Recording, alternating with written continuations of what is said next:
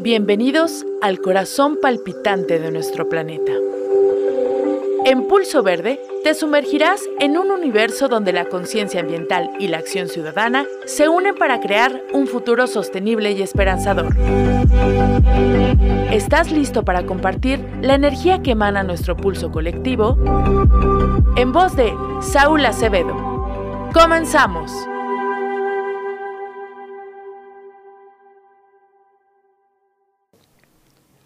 Hola, buenas tardes.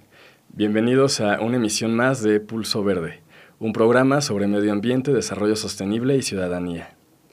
Les invitamos a que nos sigan en nuestras redes sociales, en Facebook, Instagram o TikTok como Pulso Verde o con el arroba Pulso Verde MX. También les recordamos que pueden sintonizar este programa desde las aplicaciones como Radio Garden, MyToner, Simple Radio o en el 89.5 FM o también por las redes sociales de Radio WAC en Facebook. Y, e incluso le pueden solicitar a Alexa que se los reproduzca únicamente diciéndole reproduce Radio UAQ 89.5 FM y de esta forma te lo va a empezar a transmitir lo que se esté compartiendo en tiempo real en Radio WAC.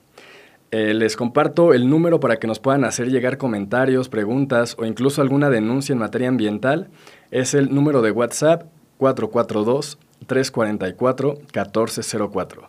Se los repito, 442-344-1404. Y pues bueno, de este lado les saluda Saúl Acevedo y esperando que se encuentren muy bien y que estén teniendo un excelente inicio de semana, pues entramos ya como tal al tema del día de hoy, que pues como sabemos en México el proteger el ambiente, la tierra y el territorio pues representa enfrentarte a múltiples amenazas, desde el Estado mexicano hasta las, las empresas que están impulsando proyectos, o incluso, en algunos casos, con las mismas comunidades que se ven impactadas. Y pues esto nos lo ejemplifica, nos lo presentan el Centro Mexicano de Derecho Ambiental, en su informe sobre la situación de las personas y comunidades defensoras de los derechos humanos ambientales en México. Este informe lo presentaron en el 2022 y lo llevan realizando desde el 2014, donde cuantifican cuántas agresiones hubo en nuestro país y cuántas de ellas fueron letales. Eh, desgraciadamente, en el año 2022 se registraron 197 eventos de agresión de los cuales murieron 24 personas, o más bien fueron asesinadas. Esto pues es sumamente triste porque pues nos habla de que hoy, en, hoy por hoy sigue habiendo muchas agresiones en contra de quienes están alzando la voz y están tratando de proteger nuestro hogar, ¿no? que al final de cuentas es protegernos a todos y todas. Y también cuantifica qué tipos de agresión hubo y el más común fue la intimidación, el hostigamiento, las amenazas y las agresiones físicas. Esto pues nos sigue diciendo que es algo lamentable y pues desgraciadamente de estas 24 personas que fueron asesinadas, 22 fueron hombres defensores y 2 fueron mujeres defensoras ambientales. 16 de esas 24 personas pertenecían a alguna comunidad indígena y siete eran víctimas, fueron víctimas de probables ejecuciones extrajudiciales. Entonces, pues aquí vemos cómo el mismo gobierno se ve implicado en este tipo de agresiones que se están dando. Y también aquí viendo qué tipo de personas eran las que fueron agredidas, 17 de estos casos fueron personas que ejercían la defensa ambiental de manera colectiva y en el marco de una resistencia comunitaria mientras que tres defensoras fueron víctimas de homicidio, estaban ejerciendo la defensa desde alguna organización de la sociedad civil. Esto, pues a lo mejor en cifras uno dice pues 24 personas, ¿no? Pero pues debemos recordar que estas personas tienen nombre y apellido y tienen historias. Y este informe también nos comparte y nos retrata las situaciones que vivieron estas personas. Y les voy a compartir dos que yo creo que son de las más impactantes. La primera es José Trinidad Valdenegro López. Él era un defensor rarámuri de 51 años de edad era del pueblo de Coloradas, de la Virgen, y perteneció a una familia que se ha dedicado a la protección de su comunidad y su territorio frente a la tala clandestina en la Sierra Madre de Chihuahua. La mañana del 7 de marzo de 2022, José salió a trabajar a sus sembradíos de maíz y frijol.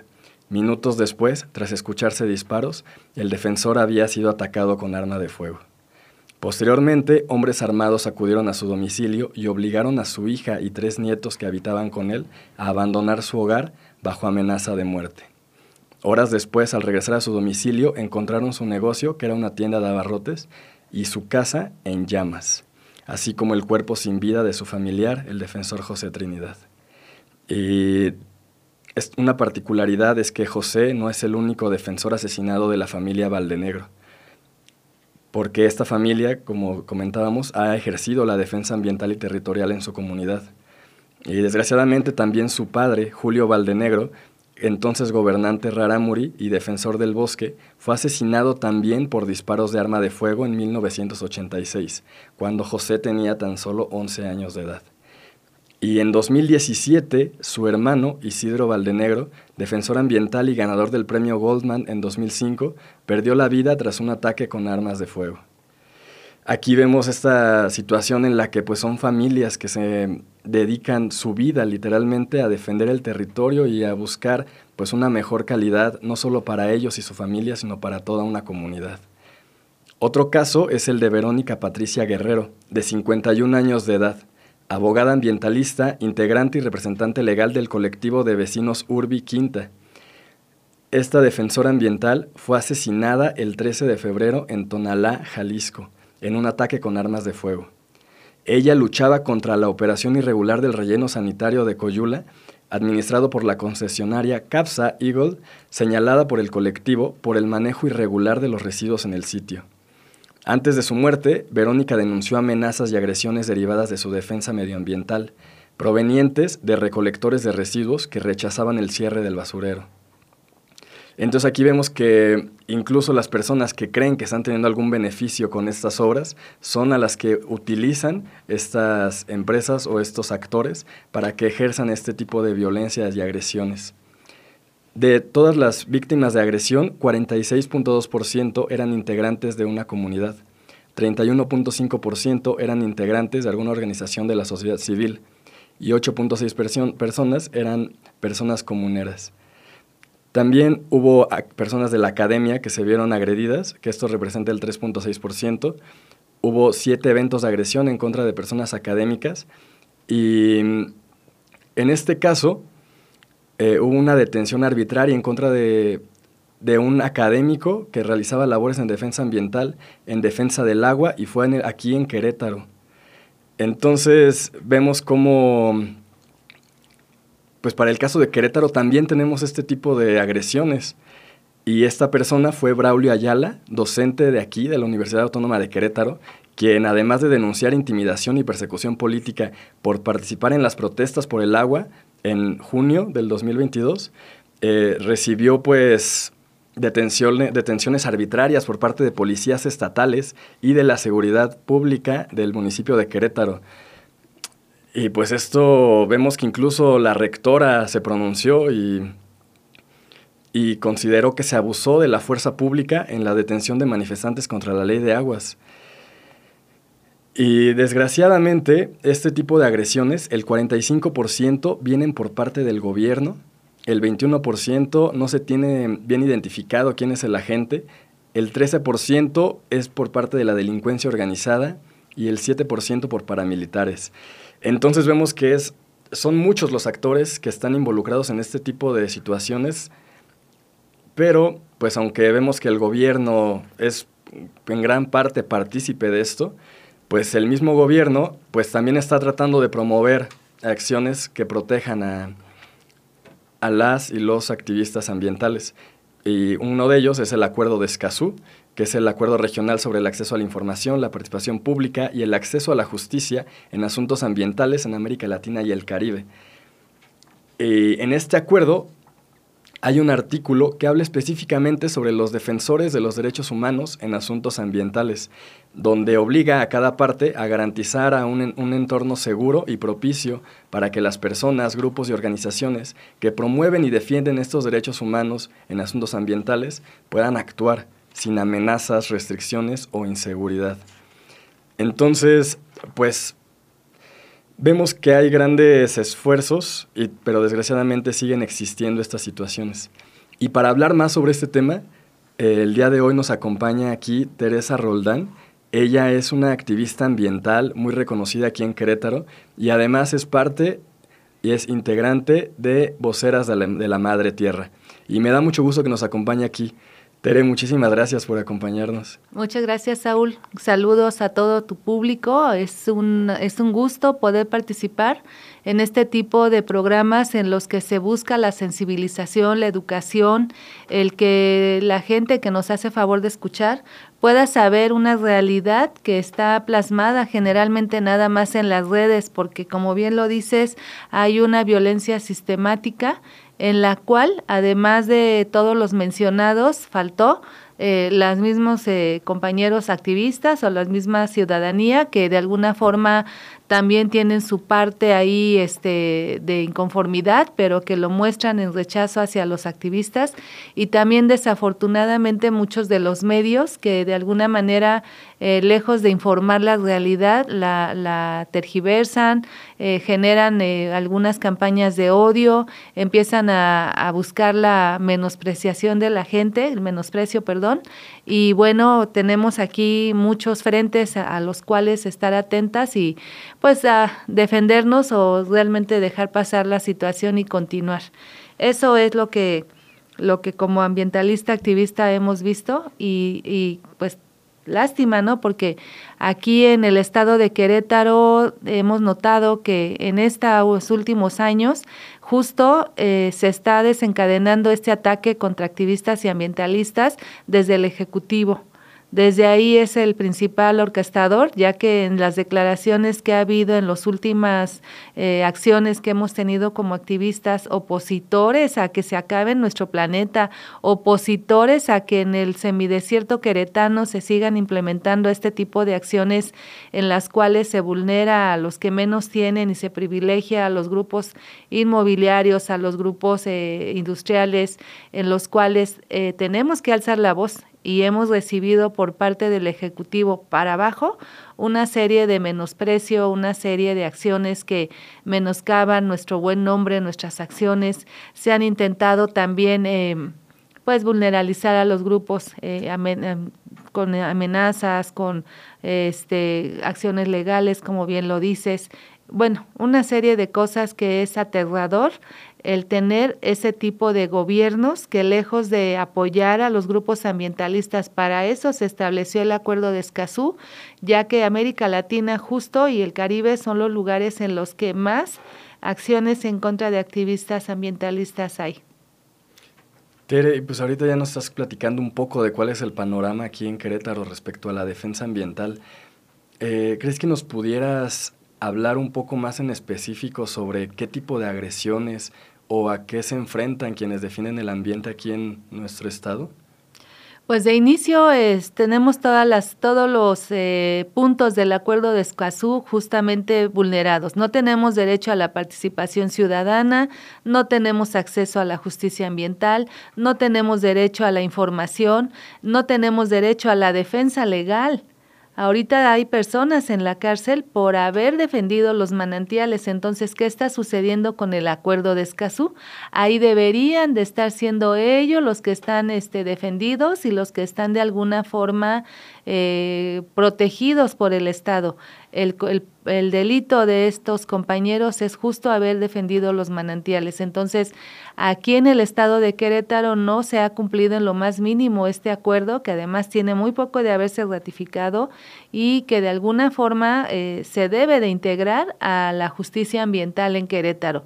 Se hacen muchos programas, se generan consejos, se genera uno y otro y otro así o sea, es de veras eh, de burla para la ciudadanía toda la cantidad de sesiones que se generan en diversas eh, áreas de las secretarías, en la, en la legislatura, en diferentes lugares en los cuales nuevamente va a haber otro comité, otra secretaría, otro, en fin.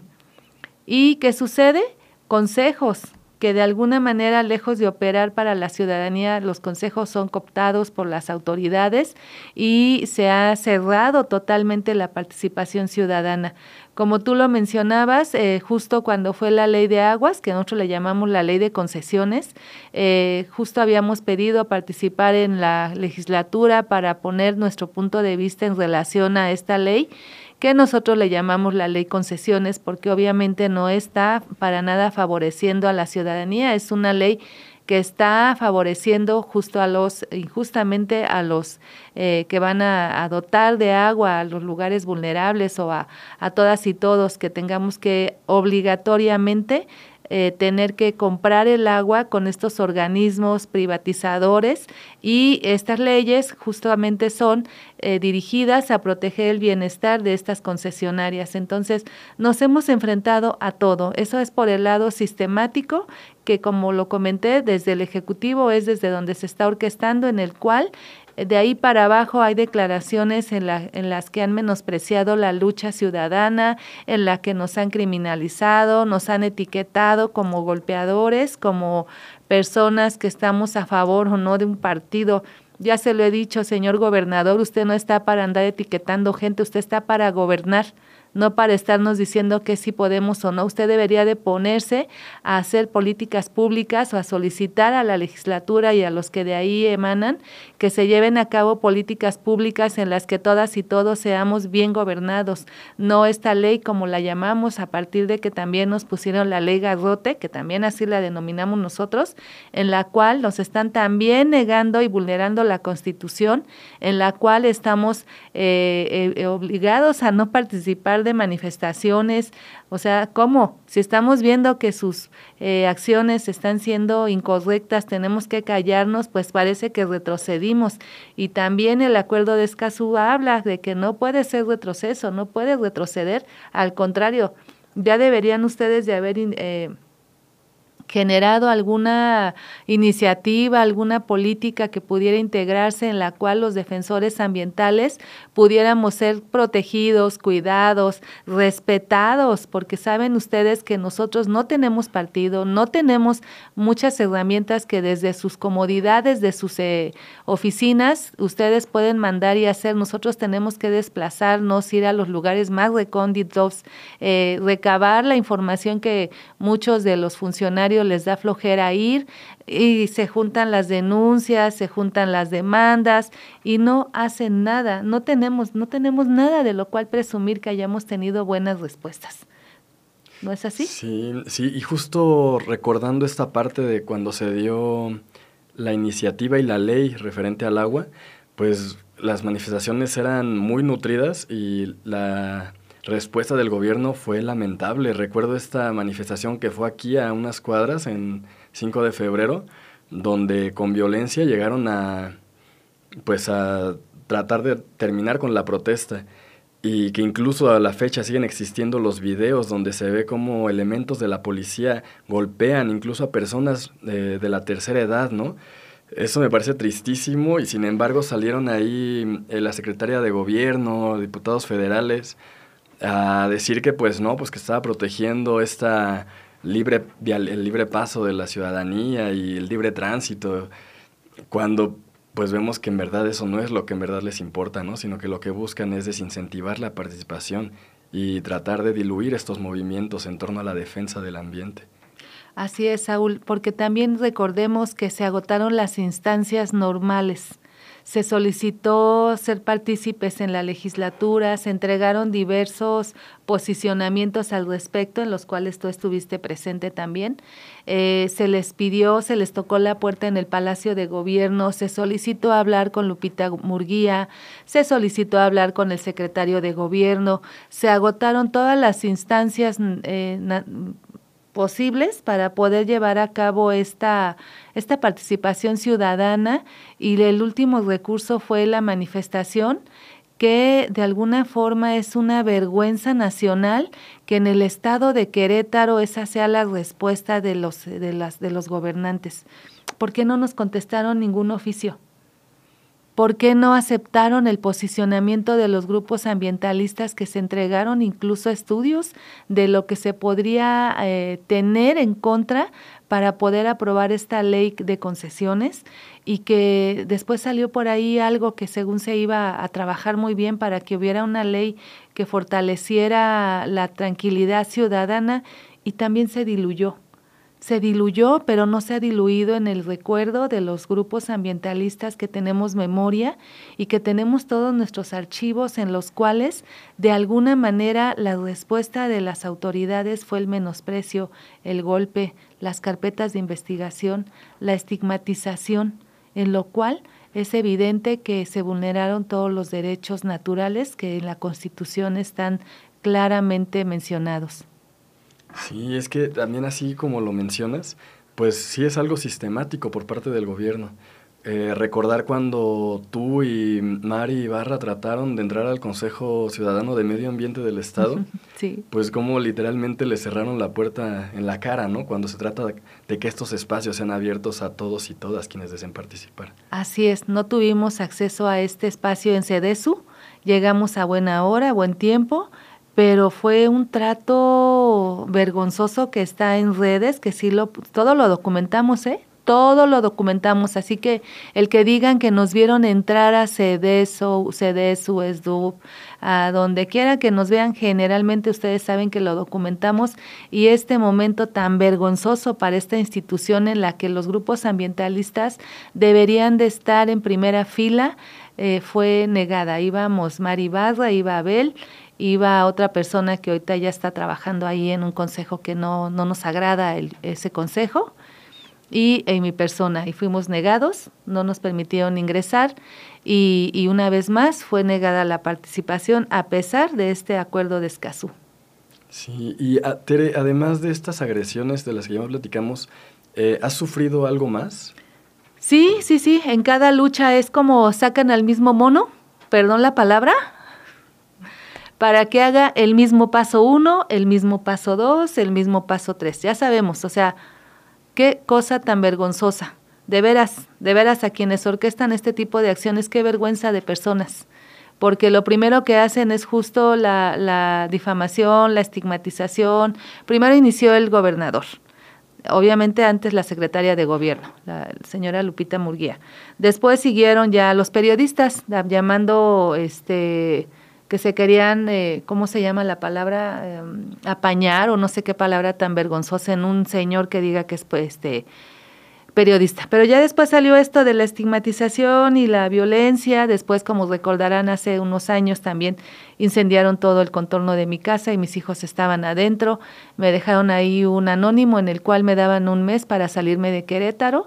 Y bueno, pues esto está sucediendo en el estado de Querétaro. Seguimos a la espera de que las autoridades trabajen en políticas públicas en la que los defensores ciudad los defensores ambientales y activistas ambientales por un bienestar de la ciudadanía en común, en conjunto, tengamos protección y seamos visibilizados, no estigmatizados, no amenazados, no interceptados en cada una de nuestras acciones para bajar el impacto de nuestras acciones, que al día de hoy, lo digo con mucho orgullo, no tengo nada de qué avergonzarme de cada una de las acciones que como activista hemos hecho, siempre transparente, siempre filmando, siempre llevando nuestros oficios, tampoco tenemos respuesta en los oficios.